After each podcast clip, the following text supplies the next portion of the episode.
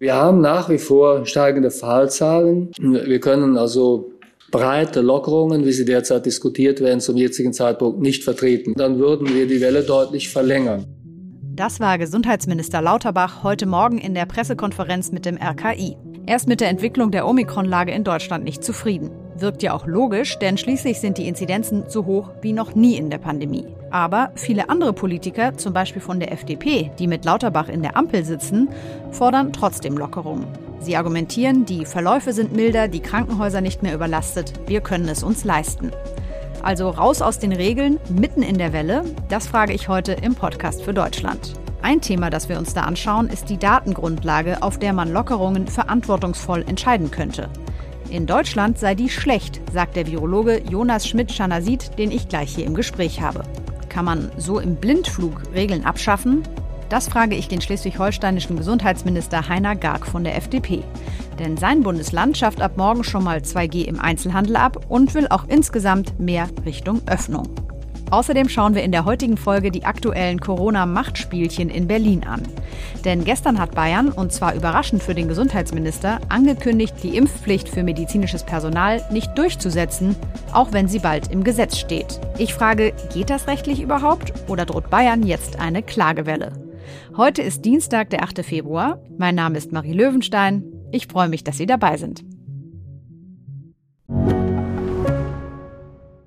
Ich bin Dr. Robin John, Allgemeinarzt in Schönebeck. Das ist 15 Kilometer von Magdeburg entfernt. Und trotzdem zu weit, um hier Nachwuchs zu finden. Immer mehr Praxen im Salzlandkreis bleiben unbesetzt und Patienten haben lange Wege und noch längere Wartezeiten. Das muss sich ändern. Die besondere Nähe der niedergelassenen Haus- und Fachärzte ist in Gefahr. Was die Gesundheitspolitik jetzt dringend ändern muss, erfahren Sie auf rettetdiepraxen.de. Jetzt lockern oder lieber nicht? Da gehen die Meinungen nicht nur in der Politik auseinander, sondern auch auf der Straße. Zur Einstimmung ins Thema ein paar Stimmen, die meine Kollegin Laura Ostdober heute Morgen gesammelt hat. Wenn man sich zum Beispiel England anschaut, Dänemark, ist die Zeit, dass wir das Ganze lockern, oder? Ich meine, das ging lang genug. Seien wir ehrlich. Also jetzt einfach alles aufzumachen und die Krankenhäuser sind maßlos überlastet, das geht für mich nicht. Ich finde es tendenziell auch richtig, sich da an dieser Hospitalisierungsrate zu orientieren und weniger an den alleinigen Fallzahlen, wenn es nicht so viele schwere Verläufe gibt. Also würde ich das schon verstehen, aber ich habe jetzt persönlich kein Problem mit einer Maskenpflicht. Also die müsste für mich als letztes fallen. Aber ja, diese ganz forcierten Impfzwänge müsste ich jetzt, bräuchte ich nicht mehr jetzt im Alltag, glaube ich. Ich finde, inzwischen sind die meisten Leute geimpft und geboostert und deshalb denke ich mir so, Vielleicht ist es ganz gut, ein bisschen die Maßnahmen zu lockern. Finde ich nicht gut, weil ich es einfach noch zu gefährlich finde und man nicht sieht, was ab abgeht und wie es weitergeht. Ich würde gerne noch ein bisschen mehr Sicherheit haben. Tja, so kontrovers also die Meinungen zu der Frage, ob man lockern soll oder nicht, hier auf der Straße in Frankfurt. Bevor wir gleich gemeinsam in die politischen Untiefen des Themas einsteigen, wollte ich mir erstmal eine wissenschaftliche Einschätzung der Lage holen und habe dafür mit dem Virologen Jonas Schmidt-Schanasit von der Universität Hamburg gesprochen. Für uns Nichtwissenschaftler ist die Lage ja irgendwie gerade etwas verwirrend. Einerseits werden jeden Tag höhere Infektionszahlen gemeldet und gleichzeitig wird in der Politik über Lockerungen gesprochen, was so klingt, als sei das alles gar nicht so schlimm. Wie würden Sie denn die Lage aktuell beschreiben? Naja, ähm, so wie sie in der Vergangenheit auch schon in Deutschland gewesen ist, regional sehr unterschiedlich. Das heißt, wir haben einen deutlichen Bruch der Dynamik äh, in den nördlichen Bundesländern, also in Schleswig-Holstein, auch bei uns in Hamburg und in Bremen und in anderen Bundesländern, äh, zum Beispiel in Sachsen, Thüringen, steigt die Meldeinzidenz noch. Aber wir mhm. haben natürlich auf der anderen Seite mit der Omikron-Variante auch eine weitgehende Entkopplung von der Meldeinzidenz und eben den Krankenhausaufnahmen mit schweren Verläufen. Und insofern muss man natürlich äh, insbesondere auf die Situation in den Krankenhäusern schauen und auf den Intensivstationen. Und dort zeigt sich eben ein anderes Bild als bei der Meldeinzidenz. Welches Bild zeigt sich denn da? Dass es äh, in Hamburg, Bremen und auch in Schleswig-Holstein eben zu keiner Überlastung der Intensivstationen äh, gekommen ist. Und das zeigt zum einen, dass die Impfung eben sehr, sehr gut wirkt und auch eben vor schweren tödlichen Verläufen schützt und auf der anderen Seite, dass man letztendlich äh, ohne Überlastung des Gesundheitssystems durch diese Omikron-Welle gekommen ist. Sie sprechen da jetzt natürlich aber über Bundesländer, wo die Impfquote auch relativ hoch ist. Jetzt zum Beispiel Sachsen, wo die Zahlen wieder hochgehen, da ist die Lage ja eine andere. Also da könnte man ja schon in eine möglicherweise katastrophale Situation dann reinlaufen. Die Situation in Sachsen ist sicherlich eine andere als in Hamburg. In Hamburg haben wir bei den Erwachsenen sehr hohe äh, Impfquote, wahrscheinlich weit über 90 Prozent. Und das gibt jetzt einfach auch die Sicherheit, die nächsten Schritte nach dem Bruch dieser Omikron-Welle zu gehen. Mhm. Wir wissen ja mittlerweile, dass diese 80 Prozent Impfungen, also in Gesamtdeutschland, die von der Bundesregierung angepeilt wurden, im Januar nicht erreicht werden konnten. Aber Impfungen sind ja auch nicht das Einzige, was zählt beim Infektionsgeschehen, sondern auch die Frage, wie viele Menschen genesen sind. Was wissen wir denn überhaupt gesichert über den Stand der Immunität der Deutschen als Ganzes? Leider sehr, sehr wenig. Ähm, und da wünsch, würde ich mir auch sehr, sehr viel mehr Daten wünschen. Also eine letztendlich repräsentative äh, Kohorte, wo man genau weiß, äh, welche Altersgruppe, welche äh, sozialen Schichten sind besonders stark betroffen. Also haben zum Beispiel noch eine sehr große Immunitätslücke. Das heißt, sind weder geimpft noch genesen. Und da könnte man entsprechende Untersuchungen eben durchführen, um auf Grundlage dieser Daten dann entsprechend auch gute politische Entscheidungen treffen treffen zu können. Aber diese Daten liegen eben in dieser Genauigkeit nicht vor, weil wir ja auch mhm. unterschiedliche Kombinationen haben. Mhm. Wir haben ja zum Teil einmal Geimpfte, die dann genesen sind oder wir haben zum Beispiel Genesene, die dann einmal geimpft sind. Und diese ganzen unterschiedlichen Kombinationen gilt es ja auch in der Risikoabschätzung letztendlich zu berücksichtigen, weil die Frage, die es äh, zu beantworten gilt, ist, wie groß ist der Anteil, äh, besonders eben bei den über 60-Jährigen, der komplett immunnaiv ist, also der weder geimpft noch genesen ist. Und dafür mhm. bräuchte man letztendlich einmal diese repräsentative Kohorte oder eben eine entsprechende Seroprävalenzstudie, um den Antikörperstatus in dieser äh, Bevölkerungsgruppe zu ermitteln. Das heißt, Sie sprechen da jetzt von einer wissenschaftlichen Untersuchung, die man sozusagen repräsentativ irgendwo durchführen würde, weil die Daten, die wir bekommen über die Gesundheitsämter, über die Hausärzte und so weiter, da nicht ausreichen. Ja, das ist regional zum Teil auch unterschiedlich. Zum Teil ist die Datenqualität eben besser. Aber wie gesagt, ähm, wenn wir uns das jetzt in Gesamtdeutschland angucken, ähm, wissen wir relativ eben wenig, wie viele Genesene es gibt. Auch die Frage zum Beispiel, wer ist zweimal genesen? Das wäre eine ganz wichtige, weil man auf Grundlage der wissenschaftlichen Daten davon ausgehen kann, dass es sicherlich einen Unterschied macht, ob ich einmal genesen bin oder zweimal genesen bin. Also zum Beispiel eine sequenzielle Infektion hatte, erst mit der Alpha-Variante und jetzt eben mit der Omikron-Variante. Und das gilt es ja zu berücksichtigen. Wissen denn andere Länder, also ich meine jetzt andere Länder in Europa, da mehr als wir genauer Bescheid?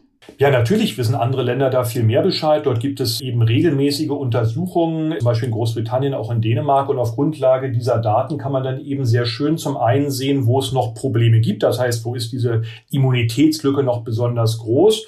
Oder wo man dann eben auch Bereiche hat, wo man sagen kann, hier ist es relativ sicher, dieser Bevölkerungsanteil ist eben äh, nicht so gefährdet. Also es ist auch ganz wichtig, das haben jetzt eben gerade sehr neue Untersuchungen der Kollegin von mir, Cornelia Beetsch, schon einmal gezeigt, den sozioökonomischen Status zu berücksichtigen. Das heißt, wo wir sehen, aha, äh, gerade in dem Bereich einkommensschwach, vielleicht auch Sprachbarriere, dort haben wir noch Probleme, die uns in der Zukunft, wie gesagt, dann vielleicht auf die Füße fallen können. Jetzt ist es ja so, dass vielerorts aus Kapazitätsgründen nicht genug PCR-Tests da sind. Finden Sie das bedenklich und hätte man da vielleicht auch mal vorher schon was machen müssen, dass man die Kapazitäten in den Laboren nochmal erhöht? Ja, das haben wir ja schon vor über zwei Jahren besprochen und auch unterschiedliche ähm, Vorschläge gemacht, um das eben natürlich äh, zu verbessern, die Kapazität. Äh, nun lässt sich das so ad hoc natürlich nicht mehr ändern. Und insofern, äh, aufgrund der massenhaften Zunahme der Omikron-Infektion, braucht es eben natürlich eine Strategieänderung. Das heißt, weg vom Schutz vor jeder Infektion. Das ist unmöglich mhm. bei so einem hohen Infektionsdruck eben hin zum Schutz vor schwerer Erkrankung und Tod. Und äh, das betrifft alle Ressourcen. Mhm. Sie haben jetzt eingangs gesagt, wir haben eigentlich gar nicht wirklich die Daten, um entscheiden zu können, wie es jetzt weitergehen soll. Gleichwohl wird über Lockerungen diskutiert. 2G im Einzelhandel fällt zum Beispiel in dieser Woche in Hessen und auch in anderen Bundesländern wird das so sein. Weitere Lockerungen sollen nächste Woche bei der Ministerpräsidentenkonferenz diskutiert werden. Ist das zu verantworten, wenn man so wenig weiß, wie Sie gerade beschrieben haben? Also das ist ja auch eine normative Frage. Und wenn die Politik eben äh, zur Einschätzung kommt, dass das vertretbar ist, dann ist das etwas, was man auch durchaus so einschätzen kann. Nur es ist eben so, dass wir uns oftmals auf Daten von anderen Ländern eben äh, zurückziehen müssen oder darauf beziehen müssen. Und das ist eben zum Teil problematisch, weil gerade wenn wir nach Dänemark schauen, äh, die Grundvoraussetzungen, das heißt die Vernetzung im Gesundheitswesen, die Digitalisierung natürlich eine viel bessere mhm. ist. Das heißt, die Dänen könnten, wenn jetzt äh, sich eine problematische Situation ergeben würde, sehr schneller reagieren als wir, wo wir ja ständig diese Zeitverzögerung sehen im System. Mhm. Viele Menschen haben sich, so ist zumindest mein Eindruck in meinem Umfeld, auch ein bisschen damit abgefunden, dass sie Omikron jetzt über kurz oder lang eben bekommen werden, also ob geimpft oder nicht. Und manche denken sich vielleicht dann auch, ja, ist doch gut, eine Impfung plus Infektion, dann habe ich eine besonders gute Immunität. Ist das ein Trugschluss oder eine gute Idee? Es passiert ja einfach. Und wenn es passiert ist, kann man sagen, zum Beispiel zweifache Impfung und Infektion oder dreifache Impfung und Infektion, das ist etwas, was eine sehr breit und wahrscheinlich auch langanhaltende Immunität vor schwerer Erkrankung und Tod. Man sollte, das ist natürlich klar, ist jetzt auch nicht provozieren, aber wenn es eben passiert ist, dann kann man sicherlich das so sehen, ähm, wie Sie das gehört haben. Wir schauen ja jetzt hauptsächlich immer darauf, weil die Verläufe bei Omikron recht milde sind, dass die Intensivstationen eben nicht wieder volllaufen, die Krankenhäuser nicht wieder überlastet werden. Ich frage mich aber trotzdem so ein bisschen, verschieben wir das Problem dann nicht auf später möglicherweise? Stichwort Long-Covid, weil da wissen wir doch noch gar nicht so viel. Da sprechen Sie einen wichtigen Punkt an. Da bewegen wir uns aber natürlich im Reich der Spekulation. Es ist wichtig, dass natürlich Long-Covid gerade bei Erwachsenen ähm, weiter erforscht wird, dass dort weitere Studien durchgeführt werden. Bei Kindern gibt es zum Teil wieder aus dem Ausland sehr, sehr gute Daten, die eben zeigen, es kann Long-Covid eben geben, ist äh, aber sehr, sehr selten und es geht dann meist auch innerhalb von wenigen Monaten zurück. Insofern ist das ein wichtiger Punkt, den man berücksichtigen muss und vor allen Dingen eben weiter auch erforschen, um dann zielgerichtete Antworten zu geben. Angenommen, wir hätten jetzt die Daten, die man bräuchte, um eine gute Entscheidung treffen zu können. Wie viele Leute sind genesen? Wie viele Leute sind geimpft? Wann ist denn der Moment eigentlich gekommen, wo wir es dann laufen lassen könnten? Also was wäre ein, ein Marker, wo Sie sagen würden, okay, ab jetzt lassen wir es laufen? Ich weiß immer nicht, was laufen lassen heißt. Niemand spricht ja davon, dass wir gerade in den besonders gefährdeten Bereichen alles laufen lassen. Also in den alten Pflegeheimen. Dort sind natürlich weiterhin Hygienemaßnahmen äh, auch wichtig. Betrifft übrigens nicht nur Corona, sondern natürlich auch andere Infektionskrankheiten. Und genau das meine ich eben. Man muss das dann ins Verhältnis zu anderen Gesundheitsrisiken setzen und dann die Frage stellen, ist diese Sonderrolle von Corona überhaupt noch gerechtfertigt oder vernachlässigen wir dadurch nicht andere Gesundheitsrisiken, die in diesen Bereichen zum Beispiel auch zu schweren Infektionen und Todesfällen führen können? Es gab ja zuletzt auch eine relativ große Diskussion darüber, dass das RKI den genesenen Status recht überraschend von sechs auf drei Monate verkürzt hat. Bei der Kritik ging es vor allem auch um die Art und Weise, wie das kommuniziert wurde. Wenn wir das mal außen vor lassen, wie sehen Sie denn das aus Sicht eines Virologen, dass, die, dass dieser Genesenstatus von sechs auf drei Monate verkürzt wurde? Genau, da gibt es eben äh, zwei Fragen, die ich äh, sozusagen letztendlich auch ans AKI stellen würde. Geht es darum, jede Infektion zu verhindern? Dann hat es durchaus äh, eine Berechtigung. Wenn es aber eben darum geht, schwere Erkrankungen tot zu verhindern, dann hat natürlich diese Diskriminierung der Genesenen, macht das auf Grundlage der verfügbaren wissenschaftlichen Daten eigentlich keinen Sinn. Auch für den anderen Punkt ist die Datenlage sehr, sehr schwach. Und es war jetzt erstmal gar kein Zeitdruck da, diese Entscheidung jetzt zu treffen. Und sie wurde ja in den meisten anderen, in fast allen anderen europäischen Ländern eben auch so nicht getroffen. Insofern erschließt sich mir zum einen sozusagen die Frage nicht, worum geht es eigentlich, was ist das Ziel? Meines Erachtens ist das Ziel, eine Überlastung des Gesundheitssystems zu verhindern, also schwerer Erkrankung, Tote und eben nicht Infektion. Das ist nicht möglich. Und die zweite Frage ist, warum ist das jetzt notwendig gewesen, obwohl, wie gesagt, die Datenlage eigentlich dafür noch gar nicht ausreichend gewesen ist und ähm, andere europäische Länder das ganz anders machen. In einer Woche findet die nächste Konferenz der Ministerpräsidenten statt, bei der unter anderem entschieden werden soll, ob und wie weiter gelockert werden soll. Ich warte jetzt auf den Anruf von Heiner Garg. Er ist FDP-Politiker und Gesundheitsminister in Schleswig-Holstein. Und da ist er schon. Guten Tag, Löwenstein von der FAZ. Heiner Garg, ich grüße Sie, Frau Löwenstein. Hallo. Hallo, wunderbar, dass das klappt. In Schleswig-Holstein tritt ja diese Woche, wie auch in anderen Bundesländern schon, die 2G-Regel im Einzelhandel außer Kraft. Wie begründen Sie das? Naja, die 2G-Regel äh, hat in manch anderem Bundesland äh, vor den Gerichten keinen Bestand gehabt. Zum Zweiten muss man einfach nüchtern feststellen, dass der Einzelhandel ja in Wahrheit kein Pandemietreiber gewesen ist. 2G haben wir eingeführt, sozusagen aus Solidarität im Geleitzug auf der Basis eines Beschlusses der Ministerpräsidentenkonferenz. Wenn man zu so einer Erkenntnis kommt, dass das weder ein Pandemietreiber ist, dieser Bereich, noch diese Regelung ganz offensichtlich jedenfalls von einer ganzen Reihe von Gerichten keinen Bestand hat. Ich finde, dann muss mhm. Politik sich hier auch korrigieren und deswegen lassen wir das ab äh, Mittwoch bleiben. Und Sie würden dann auch darauf dringen, dass die Kolleginnen in anderen Bundesländern das auch so handhaben? Ich halte es für nicht zielführend und auch nicht für angemessen, dass 2G im Einzelhandel noch aufrechterhalten wird. Aber das müssen die Kolleginnen und Kollegen selbst in ihren Bundesländern entscheiden und auch verantworten. Hm. Bei diesem Thema scheint es ja wirklich in mehreren Bundesländern jetzt in die Richtung zu gehen. Bei anderen Lockerungen gibt es da ja aber durchaus noch Diskussionsspielraum, auch für diese Ministerpräsidentenkonferenz nächste Woche. Welchen Raum sehen Sie denn aktuell bei den hohen Inzidenzen, die Sie ja auch in Schleswig-Holstein gerade haben, überhaupt noch für Lockerungen? Wir haben richtig so viele Neuinfektionen pro Tag wie noch nie in der gesamten Pandemie und damit einhergehend äh, hohe Sieben-Tages-Inzidenzen. Und was wir nämlich nicht haben, ist eine Überlastung der Gesundheitssysteme. Bei keiner einzigen Variante fallen die Zahlen der Neuinfektionen beziehungsweise die daraus berechneten Sieben-Tages-Inzidenzen so komplett auseinander mit der Belastung der Krankenhäuser. Wir haben in Schleswig-Holstein seit Wochen zum Glück ein konstant mäßiges Niveau der Belegung unserer Intensivkapazitäten. Unsere oberste Aufgabe im Pandemie-Management besteht immer darin, das Gesundheitssystem vor Überlastung zu schützen. Und weil von Überlastung im Moment wirklich nicht die Rede sein kann, müssen wir erste Schritte in Richtung Normalität gehen. Wir leben in einem permanenten Zustand von zum Teil massiven Grundrechtseinschränkungen. Die sind dann begründet, wenn sie der Gefahrenabwehr dienen und die Gefahr, dass unsere Gesundheitssysteme im Moment nicht mehr leistungsfähig sind, die besteht derzeit jedenfalls nicht. Deswegen ist es richtig, hm. hier erste Schritte zu gehen. Wir haben hier gerade im Podcast von einem Virologen gehört, der gesagt hat, dass wir eigentlich momentan auch gar nicht die Datengrundlage hätten, um wirklich ja, verantwortungsvoll lockern zu können, einfach weil man gar nicht genau weiß, wie viele Menschen eigentlich genesen sind, damit nicht genau weiß, wie ja die Durchseuchung ist und dass auch vielerorts nicht genügend Testkapazitäten zur Verfügung stehen, um positive Ergebnisse mit einem PCR-Test zu bestätigen, sodass das dann in die Statistik, sage ich mal, eingeht. Ist es da nicht riskant, wenn man das so genau gar nicht weiß, Lockerungsschritte zu gehen?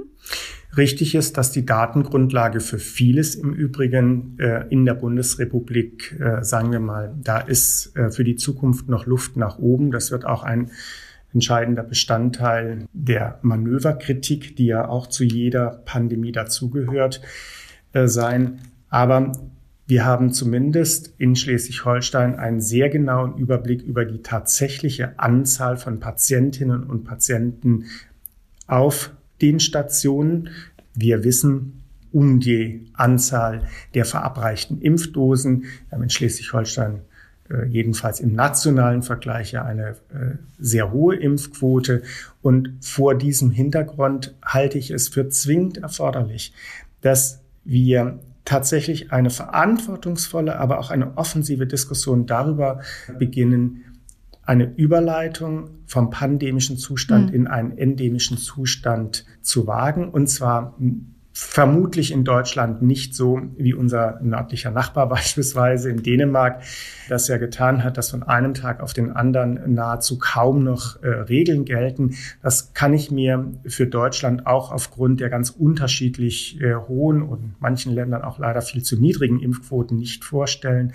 Aber schrittweise die Rückkehr zur Normalität vorzubereiten, das ist genauso unsere Pflicht, weil diese Zeit der permanenten Grundrechtseinschränkung, das darf doch nicht zum Normalfall und auch noch nicht mal zum gefühlten Normalfall mhm. werden.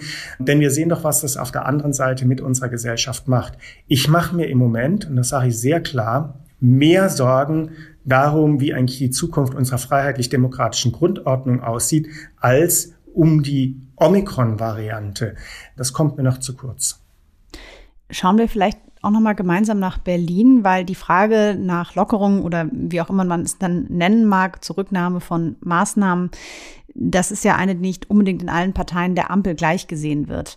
Also von ihrer Partei, der FDP, hört man eben eher Forderungen, dass jetzt eben dieser Übergang in die endemische Lage geschafft werden muss. Der Tenor bei SPD und Grünen ist da deutlich zurückhaltender. Könnte das jetzt zu einer Zerreißprobe der Ampel im Bund werden?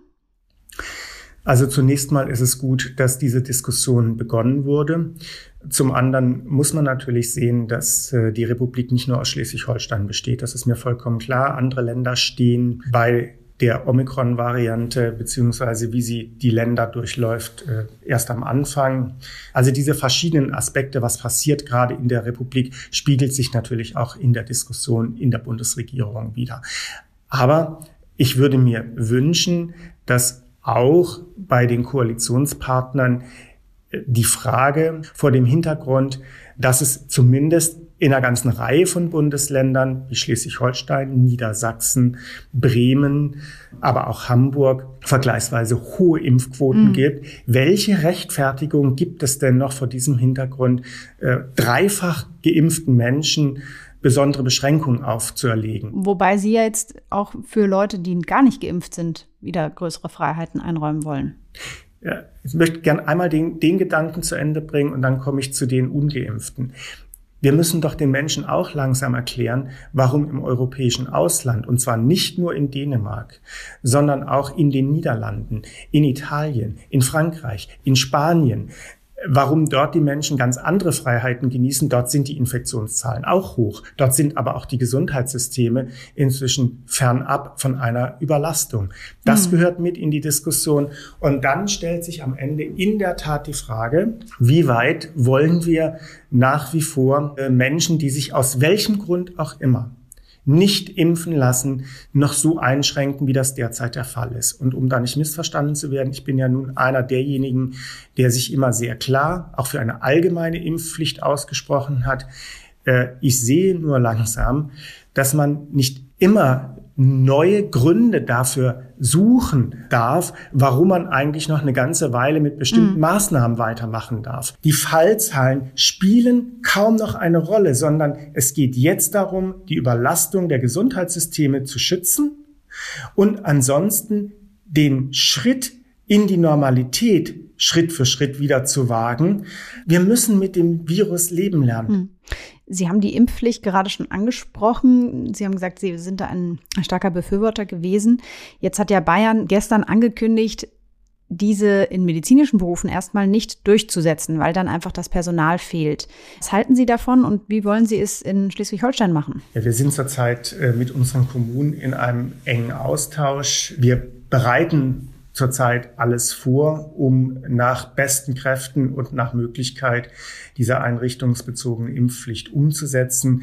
Wir haben vielleicht auch ein bisschen das Glück, dass unsere Impfquoten in Schleswig-Holstein insgesamt im Durchschnitt jedenfalls höher sind als in manch anderen Ländern. Mhm.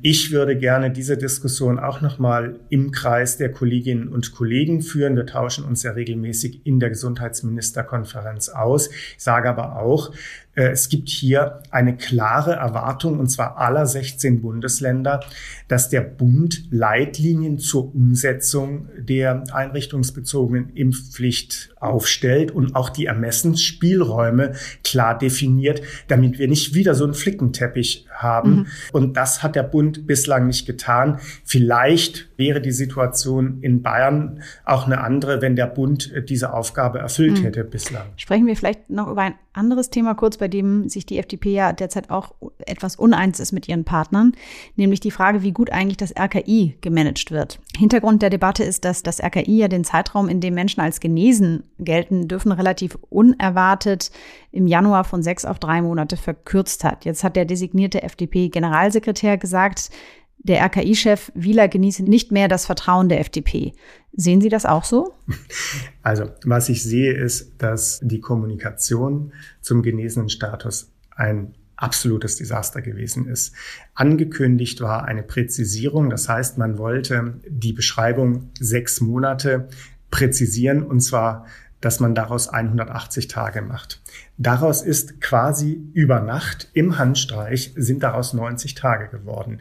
Und da damit fundamental Rechte von vielen Betroffenen tangiert sind, kann man das nicht einfach so machen, wie es gelaufen mhm. ist. Diese Kommunikation war hundsmiserabel, ja.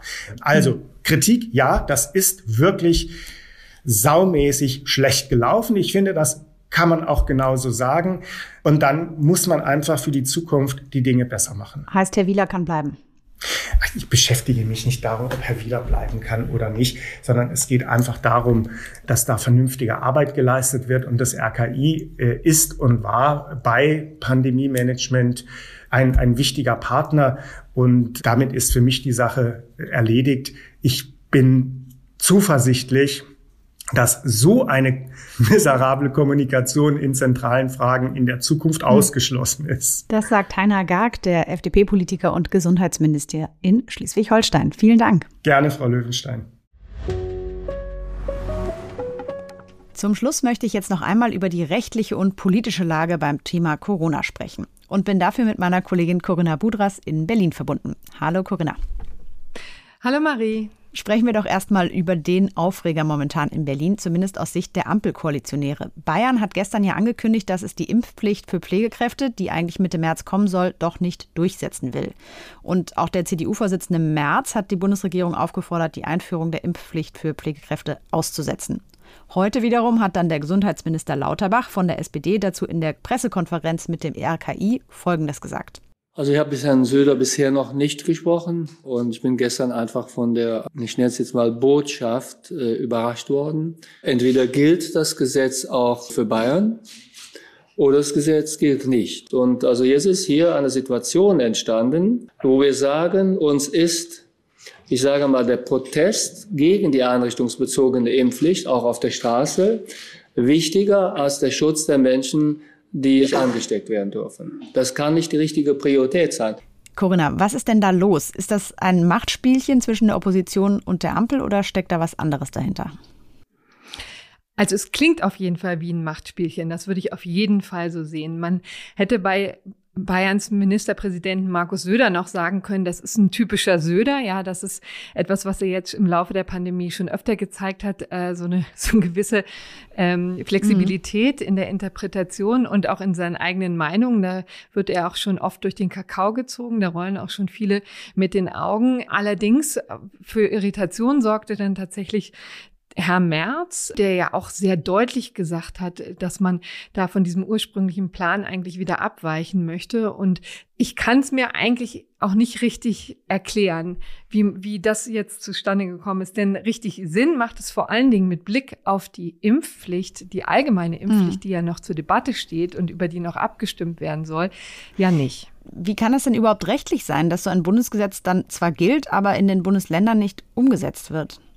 Ja, auch das ist relativ schräg. Also das ist, sagen wir mal so, ähm, Rechtlich ist das überhaupt nicht vorgesehen. Normalerweise ist das ganz typisch, dass es ein Bundesgesetz gibt, was von den Ländern dann durchgesetzt wird, weil einfach die Länder die Kapazitäten haben und auch ähm, die, die zuständigen Behörden. Also im konkreten Fall, um das vielleicht mal zu erklären, es ist ja so, dass die lokalen Gesundheitsbehörden eingeschaltet mhm. werden. Und wenn jetzt äh, Markus Söder sich hinstellt und sagt, das lassen wir mal sein, es gibt zwar diese Pflicht auf Bundesebene, aber wir setzen sie nicht durch, dann macht er ehrlich gesagt äh, auf ziemlich direkte Art und Weise den Boris mhm. Johnson, der sich ja jetzt nun in Großbritannien auch nicht an Kontaktbeschränkungen und Ausgehverbote gehalten hat.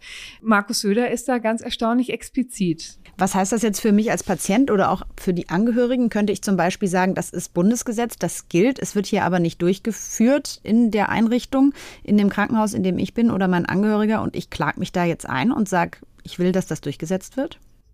Ja, das ist wirklich sehr interessant, wird auch auf Twitter unter den Juristen heiß diskutiert, ob es dann im Falle eines Falles ein Haftungsproblem schlicht mhm. und ergreifend gibt. Ne? Denn wir hatten ja im vergangenen Jahr wirklich ganz dramatische Fälle von Mitarbeitern, die den Coronavirus mhm. dann eingeschleppt haben. Kann ich mir gut vorstellen, dass dann auch das Argument gezogen wird, naja, der, die Einrichtung und vor allen Dingen der Staat hätte das Ganze ja verhindern können, indem er eben ja. diese äh, einrichtungsbezogene Impfpflicht auch durchsetzt. Ja, also das wird man dann einfach im konkreten Fall sehen müssen, wie das funktioniert. Aber durchgespielt wird es auf jeden Fall. Mhm. Was mir jetzt gerade noch als Frage kam, könnte trotzdem ein Einrichtungsleiter sagen, ich schmeiße Herrn so und so oder Frau so und so raus, weil ungeimpft? Ja, also das ist auf jeden Fall ein gangbarer Weg. Also ich wüsste jetzt nicht, was dagegen spräche, sagen wir mal so, ne? Denn dieser Einrichtungsleiter hält sich ja an Recht, an geltendes Recht. Und das ist übrigens auch ein Thema, was wir morgen vertiefen werden im FAZ Einspruch Podcast. Und wen das noch verstärkt interessiert, der kann da gerne mal reinhören. Das kann ich auf jeden Fall immer sehr empfehlen. Ähm, kommen wir doch noch mal zu einem anderen Thema, was auch gerade in der Pressekonferenz besprochen wurde. Da geht es um den genesenen Status. Den hat das RKI im Januar, wir haben hier in der Sendung auch gerade schon drüber gesprochen, relativ überraschend verkürzt. Die FDP schießt da quer, kritisiert Wieler relativ scharf. Lauterbach hat sich heute Morgen ganz klar hinter Wieler gestellt. Herr Wieler hat mein volles Vertrauen und heute Morgen ist es wieder eine Demonstration dieser Zusammenarbeit. Ja, und Wieler selbst, der macht auch nicht den Anschein, als würde er jetzt demnächst zurücktreten wollen. Und ich meine, ich habe heute Geburtstag und ich habe das Glück, jetzt mit Ihnen hier zusammen meinen 61. Geburtstag zu verbringen. Was kann es denn, was kann es denn äh, angenehmeres geben? Wir sind uns doch so sehr ans Herz gewachsen. Insofern ist das alles äh, in Ordnung. Corinna, was mich jetzt wundert, diese Aktion vom RKI ist ja jetzt schon drei Wochen her. Warum kocht das jetzt nochmal so hoch? Was bezweckt die FDP politisch damit? Also meine simple Analyse der Situation ist einfach, dass es doch eine Weile dauerte, bis das Ganze durchgesickert ist. Mhm. Man kann sich auch vorstellen, dass das mit dem genesenen Status etwas ist, was in der Kommunikation wirklich sehr schlecht gelaufen ist. Und vor allen Dingen war ja neu, dass das sozusagen dem Verordnungsgesetzgeber weggenommen wurde, als etwas, was immer auf Länderebene eigentlich geregelt wurde mhm. und jetzt einfach einer Bundesbehörde zugeschlagen wurde. Also das ist ja auch eine neue Machtfülle, die das RKI damit erhält, die ja wirklich sehr ungewöhnlich ist und rechtsstaatlich wirklich auch ähm, sehr bedenklich schwierig. Also da halt gab es gerade auch ein, ein Urteil, wie gesagt hat, das ist eben verfassungswidrig, was da geschehen ist. Mhm. Also letztendlich ist das so eine Gemengelage und ich kann mir vorstellen, dass dies die jetzt gerade entlädt. Mhm. Was vielleicht jetzt man sagen kann, ist, dass in den vergangenen Monaten ja sich schon einiges angehäuft hatte. Wir hatten immer wieder Disku Diskussionen über die Zahlen, über die lückenhaften Zahlen, die da einlaufen, auch über die Tatsache, dass Studien nicht gemacht wurden, die in anderen Ländern gemacht werden mhm. und wo man vielleicht auch ein bisschen besser den Überblick hat, wie Omikron eigentlich wirkt. Also das ist so ein genereller Missmut, der vielleicht jetzt auch nach zwei Jahren Pandemie sich da Bahn bricht. Aber umgekehrt ist es eben auch dann nicht überraschend, dass Lauterbach sagt, ich halte zu Herrn Wieler, weil was soll er auch machen? Ja, stimmt. Den möchte er jetzt wahrscheinlich nicht unbedingt verlieren. Schauen wir zum Schluss jetzt vielleicht nochmal auf ein anderes Datum im März, den 19. Der ist im Infektionsschutzgesetz als Frist genannt worden, bis zu dem die jetzt geltenden Einschränkungen eine rechtliche Grundlage haben. Das hat man sozusagen als Ersatz für diese pandemische Lage gemacht, die im Herbst ja schon ausgelaufen sind.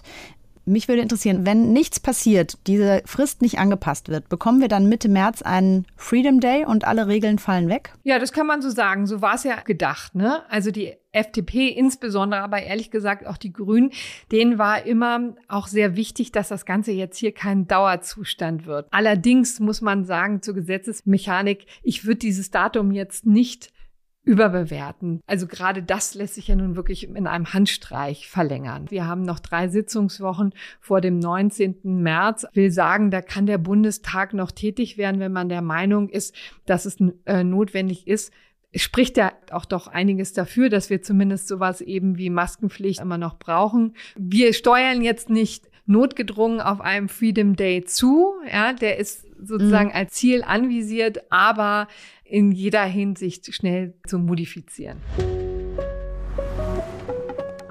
Das war der heutige Podcast für Deutschland mit mir, Marie Löwenstein. Unterstützung bei Schnitt und Recherche habe ich heute bekommen von Tobias Müller und Katharina Schneider. Morgen haben wir wieder ein ganz besonderes Schmankerl für Sie, nämlich die Reihe Junge Köpfe. Diesmal mit dem Generalsekretär der SPD, Kevin Kühnert, und zwar zum Thema Was ist Arbeit? Ich bin dann Donnerstag wieder Ihre Gastgeberin. Bis dahin machen Sie es gut und halten Sie schön Abstand zu Omikron.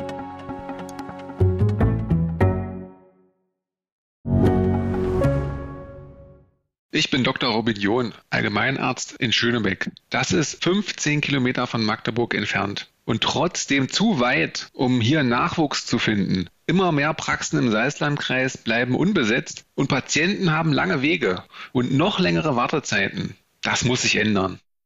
Die besondere Nähe der niedergelassenen Haus- und Fachärzte ist in Gefahr.